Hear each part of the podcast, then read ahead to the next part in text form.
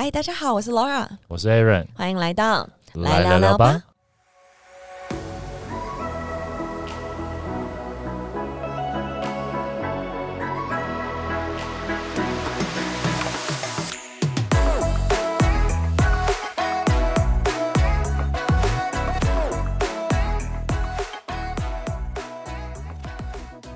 哇，这个集数的开头代表说，我们今天这一集会小而短，精而美。对，因为我们的那个时间快到了，我们刚刚那集讲太久了，我们刚刚那集讲了一个小时，哎，我的天哪！好，来吧，那这集我们讲什么呢？哎，但是我可以稍微讲一件事情吗？嗯，你有发现我今天脸有点不一样吗？因为刚刚那集没有讲到这件事，还是没有？有啊，比比以前都更美了。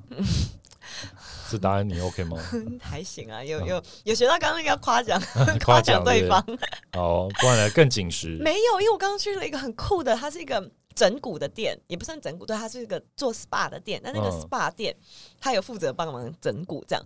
然后整你的脸哦，整我的脸，因为我的脸歪掉了，你知道吗？因为我常常会有脸歪掉的情况。因为我有大小脸，大家可以去看我的照片或者我的直播。我直播最明显就是我我的左边的脸是比较凸的。嗯，我觉得他还没有完全调整过来，但是已经很明显。怎么调？直接打，直接打我！我想还我票票权呢。他就来，你躺好，来了朝左边看了，开始狂打狂揍，这样就是还我票票权呢，真的很酷。然后他打完之后，我不觉得我锁骨都跑出来了吗？哦，这样哦，就是他，他就是整个打你的整个地方啊，然后打完之后，你就是整个人这个都痛，因为他跟我说，Laura，嗯。你为什么会？你就是会为什么会有这种情况？就是因为我这个供氧不足，因为我这边都卡住了，所以他就把我打开了。供氧不足，对，他说我供氧不足，所以就是可能呃，像像你脸部如果供氧不足，你很容易会长痘痘啊，或者会有一些状况。什么是供氧不足？就是你你这边是很多淋巴嘛，你很多的血液嘛，血液循环的问题，血液循环的问题，你供氧不足就会有这样的状况。好。好啦，这反正我觉得很酷了。我刚刚就去做了一个还我票票权，我今天行程的很紧。但是他说我我这两三年就会有点水肿，就是我会有点泡泡的，嗯，所以我也没办法。也是淋巴腺的问题，是不是？对对对，他说刚做完就会有这样的状况。嗯，对啊。因为好，反正我们要直接切入正题，因为我们大概只有三十分钟左右。好啊。我今天要讲什么呢？讲什么？我要讲一个很有趣的东西，是跟算命有关吗？对。所以今天是我们久违的算命话，久违的算命算算命吧？对了，算是久违的算命特辑。嗯，然后我觉得这一集它，我觉得它很有趣，它其实是蛮适合我们的听众的，嗯，就是很适合我们的受众。因为我今天要来讲一个话题，叫做土星回归。土星回归是什么吗？我没有听过，听过水逆啊，听过一些其他的，听过土星吗？哎，我们现在真的越来越细了，我们要研究的东西越来越细了。以前讲太阳星座就好了，现在讲到土星了。好，那土星回归是什么意思呢？其实土星回归是这样。就是当你其实土星它绕一圈，就是在你出从你出生那一年算，就是它绕一圈，嗯，其实需要二十七到二十七到二十九点五年不等，就有些人是二十七年，有些人二十八年，是每个人的情况有点不一样。但为什么每个人的情况不一样？土星不就那样绕吗？因为它可能会逆行啊，顺行啊，逆行啊，土星。对啊，他们也会就跟水星一样啊，会顺行啊、逆行，这不重要啦，这不是我们今天重点。你不要你不要往下问，因为我也不知道，我赶快打断你。Anyway，所以所以其实呢，就会迎来一个很有趣的话题，叫做土星回归。嗯，这个东西你有听过吗？从来没有，没有。对你你的眼神中透露着迷惘，没有。然后呢，土星回归其实是一个很有趣的事，就是我不知道，如果观众朋友你们如果大概是差不多就是二十几岁的人，嗯。二 late twenties，你是不是感觉到迷茫、焦虑，对未来没有方向？都是土星惹的祸吗？都是土星惹的祸，都是土星啊！因为土星在回归，因为其实土星回归，它大概因为它在它的前几年就会有多少影响，所以大部分的人会在你二十七岁到三十三岁这个这个期间，就是其实土星它会一生，你如果能活到八十几岁的话，它会回归三次。嗯，对，那所以人生要迷惘三次。对，所以下一次的迷惘就是五十几岁中年危机。对对对对对。然后再下一次可能就七十七八十岁，那时候怀疑自己的人生到底在冲啥，就想说，哎，对，但是我到底这辈子在我旁边的人到底是在干嘛？我总会当初总会选择跟他在一起。对，类似像这样，就是其实土星回归，像但我们的听众朋友了，包含我们自己，应该目前就是在第一次土星回归的时候，也就是你人生第一次会感受到土星带来的压力。嗯，对，那。我先很简单、很快速的讲一下土星回归这个东西到底是什么。好，到底是什么呢？对，土星呢，它其实，在我们整个占星学里面来讲呢，它算是一颗凶星，凶煞的凶，凶煞的凶，就是像土星相对应的那个凶。不是那个凶，因为你现在满满脑子都是那个凶。我刚刚已经跟我讲很久了，什么东西？不要乱讲什么，没有啦。它是一颗凶星，就是土星，它本身是一颗凶星嘛。相对于木星，对对，因为木星是吉星，它是扩张的星，土星是收缩的星，所以它代表其实就是压力呀，代表的就是很多的 challenge。对，那呃。我我我会怎么去说，就是土星回归这件事情呢？就是说，当你到我们刚刚讲那时间点，就是你二十七到呃三十三岁，我们就讲三十岁好了。On average，就是三十岁的时候，你会遭遇到你人生第一次的土星回归。嗯，你必须要去检视你人生的前三十年。嗯，你有没有什么事情？你有没有什么？你有什么重要的人生课题是你没有处理好的？嗯，就是那如果想到了之后呢？没有，他就会他就会协助你去检视，因为他就会给你很多啪啪啪的冲击，你必须去检视这件事情。因为其实土星呢，你可以他在占星学上面也可以，你可以把它想象成是父亲，父亲的一个角色，就是说你的爸爸或是你生命中的一个保护者，他在你人生的前三十年的时候，他会为你挡下你这个你应该要做的这个人生课题。就是他会帮你承担大部分的责任，但是到三十岁之后，他不会再帮你承担这个责任，所以你真的必须要直面这件事情。嗯，你被迫要直接的面对你的你人生的这个人生负全责。对，就是如果你的你如果是一个很幸运，或者你是一个。因为我要讲的是很幸运，有的时候你并不是你知道你就会去做，但是如果你很幸运，其实你是有好好做你人生课题的时候，你在你三十岁这个时间段，你就不会这么的痛苦，这么的迷惘。嗯，但是如果没有的话，这就是会你会经历这一切的时刻。嗯，我我先，因为我到时候会从一宫讲到十二宫，就是我先讲我自己个人的好了，你就会觉得很，你就会听懂我在讲什么。好，你说，你猜猜看我的人生课题是什么？你的人生课题哦，我知道你很多啊。我有很多人生课题吗？对，你有时候会跟我分享啊。哦，对啊，所以我我我猜可能不准吧？你猜嘛？你的人生课题哦，就是要证明自己给你家家人看的。哦，这个证明你的价值啊，这个有有相关。对对，因为呢，我的土星是落在哪里呢？我的土星是落在二宫。嗯，对我到我等我等一下呢，会讲从一宫到十二宫，因为其实。看你土星呢，你落座落在星座这方面会稍微会比较不准一点，也不是说不准，应该说它的相关性没有宫位这么这么的强。嗯，那你你如果今天是一个新手小白，你其实对这些宫位那星座你都不是很熟悉的话，我等下也会直接告诉你。嗯，对，那那我只是要讲，就是说在土星这件事情上。宫位的重要性会比星座的重要性更更重要。嗯，也就是像举例来讲，像我是土星落在二宫的摩羯座。嗯，对，那摩羯座对我也会有影响，但是土呃二宫的影响会更深。原因是因为其实因为呃土星它走的时间是更长的嘛，所以其实它土星在一个宫位它待的时间大概会到两年半。也就是说，所以我们同才举例来讲，你你跟我我们两个的星座会是一样的，我们的土星一定都是在摩羯座。我看一下。我看一下你的土星是不是也是在摩羯座？对，伟安的土星也是在摩羯座。也就是说，其实我们前后出生的那两年半的人，其实大家都在摩羯，所以他星座这个影响是呃，会相对于宫位会再稍微小一点，但还是有影响的。我觉得我今天应该没有时间讲到星座这一块，嗯，但是我会讲概念，那大家可以用我给的概念去对应自己的，嗯。But anyways，就像我自己个人，我的土星就是落在二宫，嗯。二宫它就是财帛宫的意思，钱吗？钱，所以你人生课题是钱。对，就是说我人生的很多人，他呃，其实我也花很多时间在研究这件事，因为很多人他会说，呃，那个。人生，呃，你如果哦，土星在二宫的话，哦，代表你对，呃，你对钱一定是紧紧抓在手上的，你是一个小气鬼，或者说你是一个什么，呃，很会理财的人，因为你很怕没钱。然后我现在我说啊，这都不是我啊，我花钱大手大脚的，然后又超级不会理财的，就是难道星座不准了吗？那当我真正去研究之后，我才发现啊，原来它的概念是。这个工位它带给你的课题，就是说你在前三十年其实是没有做这个功课的，嗯，所以你在三十岁要来要你来检视这件事情，你要去检视这件事情的。哎，那我也是吗？你不是，你等我等下会讲到，你在六宫，六宫是好，没关系，我等下会讲到。哇，好好奇哦，那你赶快讲，好，引起了引起了伟人的兴趣了吗？对，来，好。那呃，像像那我从一宫开始讲喽。好，好，一宫的话，其实我今天也会用呃呃借由这次的机会来跟大家分享一下一宫到十二宫是什么，因为其实之前已经有跟大家分享过一次了。那我们这次我用另外一个角度，我上次是用对宫的方式去去讲的，如果大家有兴趣可以回去听，但是。忘记哪一集了？是哪一集啊？应该跟一一定是跟星座有关的那一集啦。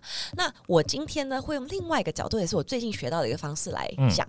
它是用你从出生到死亡，代表了你的一宫到十二宫。嗯，对。那也可以去一一的去做对照。好，那我们从一宫开始，就是你如果土星落在一宫，你的人生课题是什么？是什么呢？当你土星落在一宫的时候，一宫它代表的就是自我。当你刚出生的时候，你只有你自己，嗯，对不对？你你可以把想一宫是自己，十二宫是灵魂的消散，嗯，好，就是灵魂的消散是十二宫，所以呃，从出生到死亡，一宫是代表的是你自己。那其实呃，土星如果在一宫的话，你会有一个，我会先讲你原生家庭的一个状况，因为其实呢，就代表我刚刚讲嘛，土星是你的。爸爸，嗯，你的原生家庭，他帮你承担的责任，或是他带给你的一些影响，嗯，那一宫的人，他其实从小呢，他就有对于自己自我怀疑、自我压抑的这种状况，因为一宫一代表是自我，当你有一个凶心或者一个压力心在一宫的时候，你会一直觉得自己是没有自信的，嗯，缺乏自信的，就是说，因为你受到很多的打压，你的父亲或者是说你的家庭会给你一个对于。呃呃，自己否认的一个状况，所以你其实会过程会比很多人艰辛很多。不是代表说你父母一定都不给你帮助或者什么，而是你自己感受到我是被打压的，嗯，我是没有，我是没有自信的，嗯，对。那那所以说，其实一公的话，他会比较类似说，你在这前三十年，你到底有没有跟自己好好的对话？嗯，你有没有好好的接受自己这件事情？嗯，就是如果没有的话，你会在三十岁的时候，因应该说土星回归的这个时间，你会来重新检视，你会去重新检视这件事情。因为其实一宫的人啊，我自己因为我我我最近在研究这件事嘛，所以我就跟蛮多不同的人去聊。我发现一宫的人会有一个特质，其实一宫土星在一宫的人呐，很容易白手起家。哎，嗯，就是因为他会觉得我只有自己哦，然后大家就是你你反而。如果你是有过的，就举例来讲，你是在这三十年，你是有好好的去面对这件事情的人，其实是蛮容易白手起家的。好，对，但是他都会有大器晚成的倾向，因为因为你其实，在前面的人生当中，你会有太压抑了，对，然后自我的怀疑，你不相信自己。那我其实就是会建议大家，哎，你如果土星在一宫的时候，你要在你的人生前半场多跟自己对话，嗯，多与自己对话。好，对，好，那就是一宫。那二宫的话，二宫就来到了我的宫位。对，其实二宫很多人他会把它想成是正财。嗯，那我用另外一个方式来跟大家解释好了，就是当你出生之后，你第一个面临的事情就是二宫，也就是生存的压力。嗯，二宫它是生存的压力的一一个延伸，就是我到底活不活得下去？就是我当我是一个 baby，我刚出生的时候，我能不能活得下去？这件事情跟我个人我能够使用的，能够为我所支配的。这些资源、个人的资产，这些都叫做都叫做二宫。嗯，就说举例来讲，我可能不需要多，这个钱不用多，但是能够让我活下去的。那二宫，如果你含有这个在土星的话，你常常就会有这种感觉，就是说我会对我会害怕我的生活会有匮乏感。嗯，这个匮乏就是非常非常专指物质的，就我的钱我够不够用？嗯。这这件事情，然后我觉得蛮有趣，因为我觉得我的确就是我的，在当我当我在幼年的时候，因为我们我呃，因为我们家当然就是在我们比较年轻一点的时候，有一些这样的呃财家庭有一些财务上面的状况，嗯，对，那所以我觉得我从小对于钱这件事情是没有安全感的，并他并不是真的像我刚刚讲，因为有些人会觉得哦，二宫是小气，或者二宫是呃铁公鸡，二宫不花钱，不是，他其实那跟其他的宫位有关，而但是我本身就是对于。钱这件事情，物质这件事情，我是很没有安全感的。我很怕有一天它就会没有了。它这个东西它会表现在，就是其实对于钱就会没有概念，因为你越没有什么东西，你越缺什么东西，你对这个东西你就越不会去花心思去做。所以其实我觉得我人生前三十年是完全没有任何理财概念。我之前跟陈婉安讲过，我从来不存钱的。嗯，我是一直到我真的就是到我土星回归那一年。我开始存钱，我户头里才有钱，账号里有钱。嗯，对，就是说，那会变成是，而且我人生在三十岁的时候，我觉得我面临到最大的课题就是，哎，我要如何自己用自己的方式去累积资产，怎么去赚钱，那是我最大的一个课题。那就就是，这就是一个二宫。那我想说，二宫他的。你当你面对了这个课题，当你经过的时候，你能够得到的什么呢？因为其实二宫的人啊，他真的就会，他会，他了解到物质的痛苦，因为其实东西都是正反面的。他了解到这种物质他带来痛苦，他是最不容易成为物质的奴隶的人。嗯，就是他对于钱这件事情，他看的是最开的，嗯，就最能够去运用它的。对，就是这是二宫，我觉得还蛮好的一个呃，他他的一个好的一个部分哦。因为其实我觉得，就像我之前在讲人类图啊，或者讲什么也好，所有东西都是两面的，它绝对不会是单面性。那我们到了第三宫，其实第三功能，你可以把它想象，OK，一个 baby，一个小 baby，他克服了一个生存的呃生存限制之后，他下一步呢，就是他初步的学习能力。嗯，这个初步的学习能力包含了，哦，我可能对于。这个东西如果很冷了、很热了，我要怎么反馈给我的家人，让他知道？反馈给我的兄弟姐妹，让他知道。他观察的力，他对这个世界的观察力，他的学习能力都是三公。三公也就是沟通，就大家常会听到三公就是沟通。像其实我刚刚讲一宫、二宫、三宫，它其实有对应的星座，它其实就跟我们的十那个十二周期表是一样的。一宫是母羊座，二宫是金牛座，三宫就是双子座。双子座就是跟沟通相关。那双子座他在他会比较容易遇到的一个情况就是呢，他可能从小会需要。负责照顾兄弟姐妹，嗯，或者是说他会觉得可能他的兄弟姐妹做了一些事情，或他的身边的人做了一些事情，他自己受到牵连，或者是说他会有这种辍学、转学、复学这种在初初期人生的教育上面有困难的一个情况，嗯，然后所以就变成说他会很保守、很谨言慎行，就像你如果是一个常常你需要察言观色的人。他会变成是一个很相对很保守、不敢表达自己的人，所以他土星回归的时候，他会去面对到我到底有没有很好的去表达自己，嗯，我没有很好的去观察这个社会，把我观察到的这个世界反馈给其他，反馈给别人。对，他是个锻炼心智啊，锻炼这个沟通技巧的，就是你会在三十岁的时候，你去发现，哎，自己在这方面的一个匮乏，嗯，因为你不敢嘛，所以你在这三十年是没有练习的。了解，对对对，好，那就是这三宫，因为我发现时间来不及，我会加快我的速度。第四宫，直接讲。第四宫的话，它就是它到呃，第四宫其实就是我们的呃家庭宫，也就是我们的我们在我们的家庭环境，就是说原生家庭的的这一块，就大一点的这个原生家庭。其实第四宫在土星的人啊，他原生家庭一定是有压力的，就是这个原生家庭，他会让他感受到孤独，或者说他感受到。爱他的爱是接收不到的，或者说这种柔情、这种人际关系、这种保护是没有接受到的。所以其实四宫的人啊，他他，我觉得还很有可能，我因为我还没遇过四宫土星的人，他比较有可能的是，他对于家庭的责任感这件事情，所以他可能前面对家庭是没有责任感这个概念的吗？对，因为他可能因为他感受不到来自于家的温暖这件事情，所以他会觉得说家这件事情是。你没有给我，我也你没有不对我负责，我也不对你负责，类似像这样，所以他会在三十岁的时候会去面临这个问题，就是说，哎，我们还是得要付出的，因为如果今天我要产生一个新的家庭，嗯，我我旧有的关系，我如果没有去整理好，或者是说，因为我觉得家庭这个东西它不等于责任，不等于这种 promise 的话，那我如何去开启我的一个新自己的一个新的家庭？嗯，所以他在四宫的时候，其实他会会有产生一个这样的状态。对，因为跟原生家庭会比较相关，那我们就这就是你们的人生课题。那我们进展到武功，武功是什么呢？武功呢，尤其大家对武功的概念，就是武功跟七功应该是最最多人知道的功。武功是恋爱宫。哦，恋爱是他的人生他的第一个课题是吧？对，应该说玩乐啦，因为其实它是一个延伸，恋爱宫它是一个延伸的意义，像恋恋爱呀、创意啊，它都是一个延伸意义，因为它其呃，它其实就是跟这种。开心的、愉悦的，嗯，哦，没有制约的，嗯，就是这种呃这种东西相关。所以，当你土星在五宫的时候，其实你小时候可能会经历一个那种呃一直要补习，嗯，没有办法玩乐，嗯。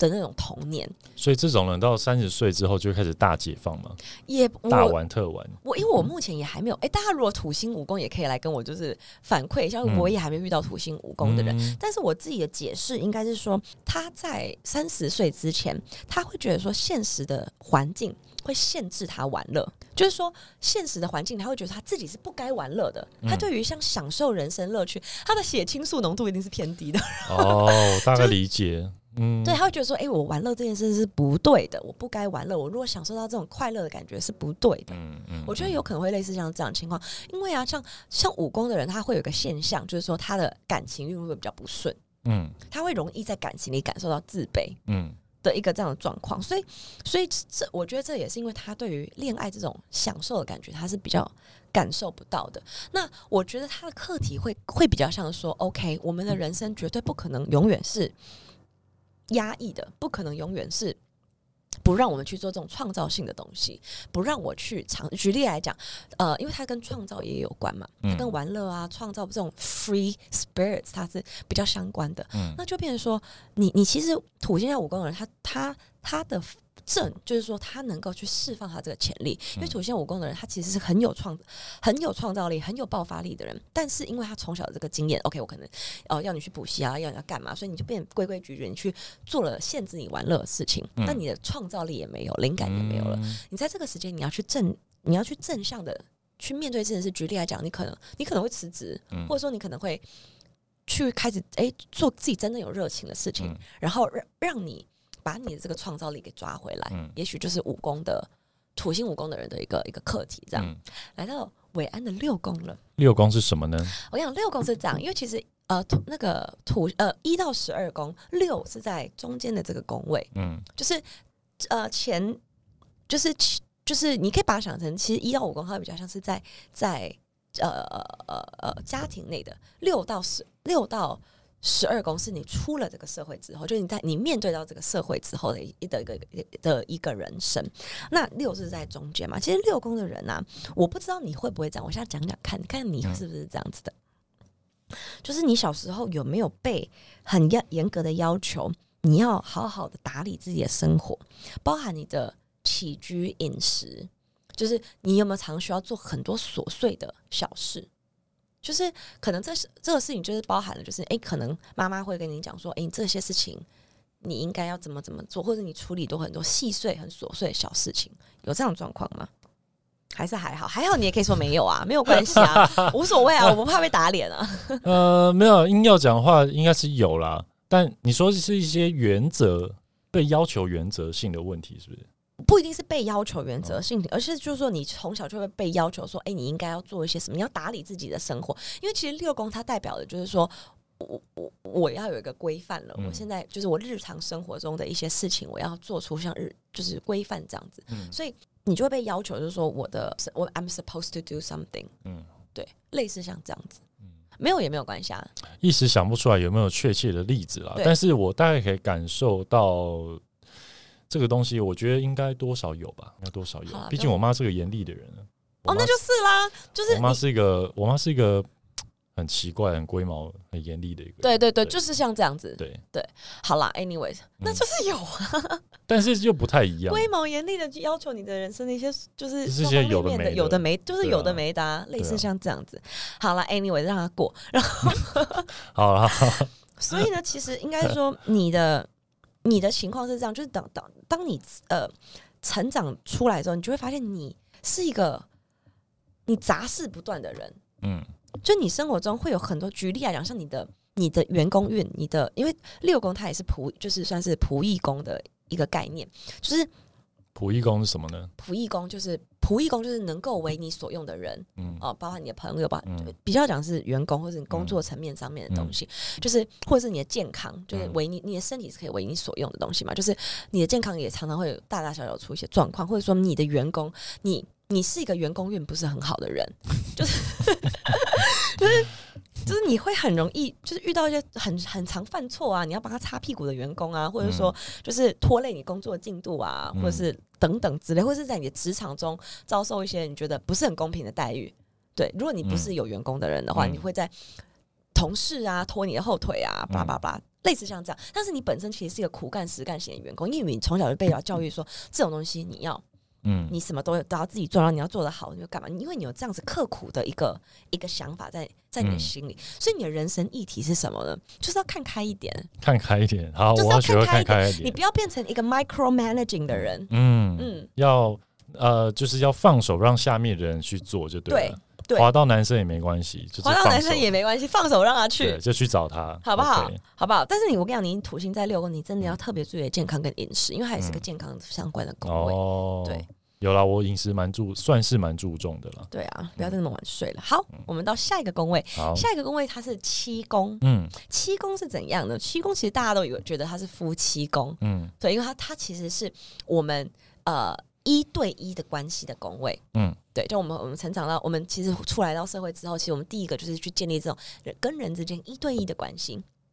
那一对一这个工位呢，他如果在他等于他在幼年的时候应该是这样，他幼年的时候，他其实应该会是一个防备心比较重的人，嗯，就是说他很难，呃，很难跟人家敞开敞开心房，嗯，去做这些事情，就是他互呃互动上也会比较谨慎一点点，然后说很怕犯错啊等等的，就是说他很怕跟人之间一对一之间的这种信任感的建立跟互动，对，就是所以他其实。这样的情况下，就会变成说，其实有时候就是物极必反，人跟人之间就是物极必反。你没有办法信任别人的时候，别人同样也没有办法信任你。当你无法信任别人的时候，你吸引来的人也都是会没有办法信任你的人。他就是一个，就是一个硬币两个面。对，所以其实他虽然他不随便跟人家合作，或他不随便的谈恋爱，或者不随便的跟哎谈恋爱倒是还好，因为他是一个算是一对一的契约关系，他不是随便跟人家合作的，或是进入这种关系里面，但是。因为他这样的一个状态，所以他其实，在三十岁之前，他信来的人其实都是不靠谱的人。哦，对，就是他，所以五宫跟七宫他们是特别容易在感情中里就是发生状况的。七宫也是，而且他的他的情况会反映在，因为他不是那么的自信，所以他也不愿意去承担这种伴侣的关系。他们很容易晚婚的，所以很多人就说：“哎，你如果土星在七宫，你是很容易晚婚的。”就是原因就在这里。对啊，因为你也会去举例来讲，你也会去想要去找一些。很厉害，你会想要找那些很稳定、很稳重的人，因为你缺嘛，你会想要去找这样子的人。但你，你往往你找到的人是那种他，他可能很、很、很擅长做这件事情的人，很擅长做，很擅长，居然很擅长去制造出这样的一个假象，或者是说这个人，嗯，我了解，或者是也有可能很另外一个因为土星遇到在在七宫人，他也很常会去选择到呃年纪比他大很多的人，对，那这样的人。他可能太强了，或者说他没有办法去照顾到你情绪，你反而更加的不自信。也有可能会有这样的一个一个一个状况，还是按照个人的情况。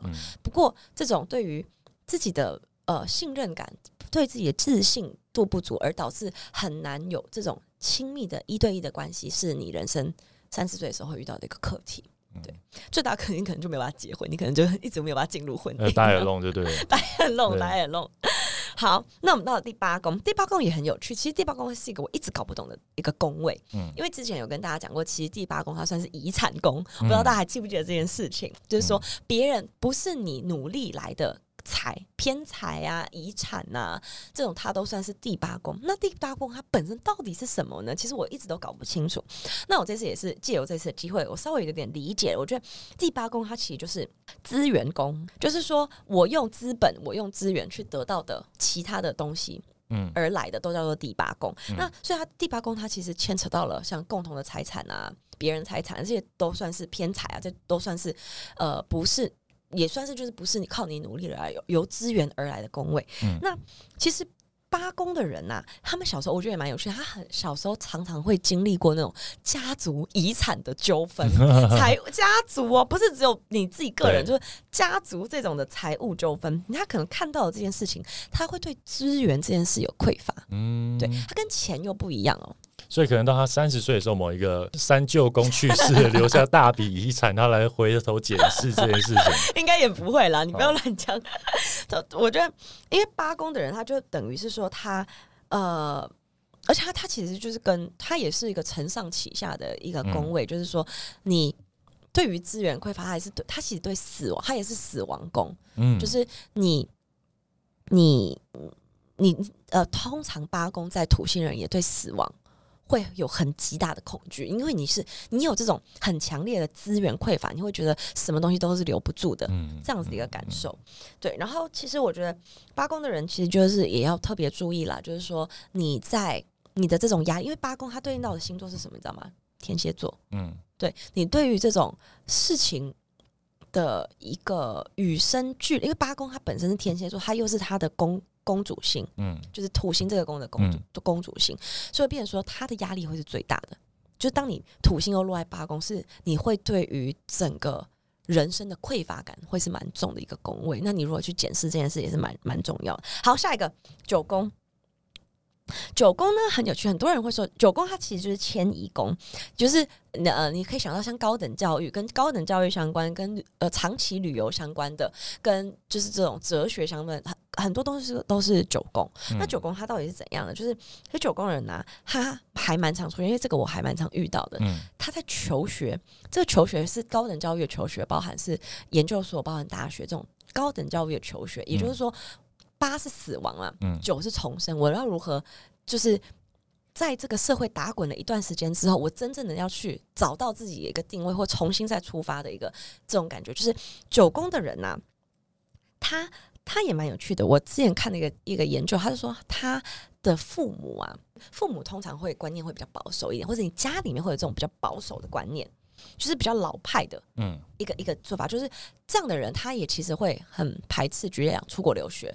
或者说去外地工作，这种要离开你的原生的这种家族家庭，你要去到别的地方，对，你会莫莫莫名的这种心理恐惧，所以他你的人生议题就很明确，就是说你要如何去摆脱这种你原本的这种世代累积的家族累积的这种保守的，你只能克保守的束缚束缚，那你如何去重生？就你在三十岁的时候，你会面临到一个这个这样子的一个议题，这样子。对，因为其实对啊，就我觉得蛮有趣。然后十宫，我们到了时宫啊，其实时宫这件事情也很有趣。就是时宫这件事情，他的家庭的议题，因为其实我们每个每个都还是要回到我们家里会有这个议题。时宫呢的人呢，他其实从小他也是会比较缺乏亲情的人，因为温情温情这个字，因为时宫的人啊，他的家里面的不呃通常是爸爸，但也有可能是妈妈，他会非常的在意形象这件事情。嗯，就是说。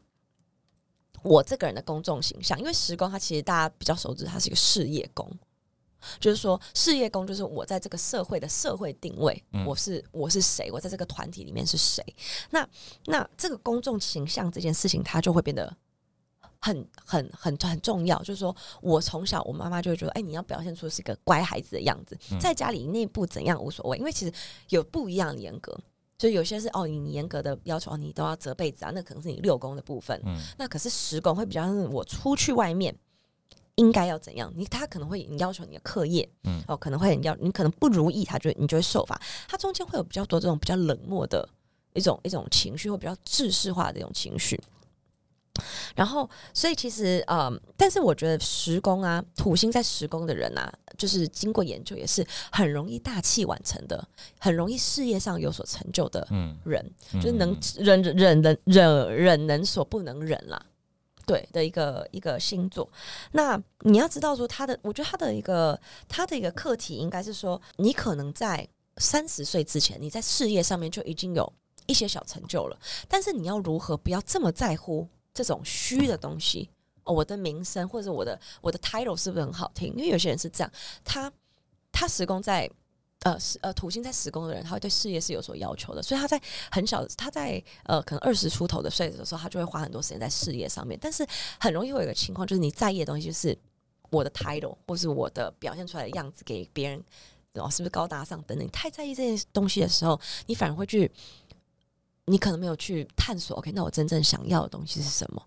自己的内心是吧？对，就是这种你太在意外表的东西了，所以得失心也会比较重，就会变成说你在工作上面会很积极营营。那你也知道，其实有时候你事业上面的成就，它不一定是跟你付出多少，当然也跟付出多少努力是有关，但是也跟你的心态是有关的。嗯，哎，也是类似这样这样子。那呃，我们到了下一个。十一宫，十一宫它是朋友宫，嗯，朋友宫，然后你还可以延伸出一个一个含义，就是说你所有的社交，因为刚十宫是你的社会地位，或者是你社会定位，对，然后十一宫是你的目标，你想要，举例讲，我们交朋友，或者说我们有个朋友圈，这个朋友其实我们之前也讲过，像朋友五个朋友就可以看出你是一个什么样的人，你最亲近的五个朋友，因为你交的朋友，你真正想要交朋友，它代表的是你的目标，你希望。成为什么样的群体？你希望你是在哪一个群体里面的？对，这就是你的目标。这是十一宫它所代表的一个含义。但其实十一宫在交友宫的人啊，他他早年的这个交友一定是一定是比较比较不顺利的，因为他太他他会可能会有那种太想要融入团体，嗯，太想要融入某个群体，这种吃力不讨好好的一个一个现象。因为也就是他对自己的自己的定位，自己到底。方向感这个这个定位，它是一个他在三十岁的时候会有的一个这样的一个人生课题。所以他在三十岁的时候，他要面对的是他要。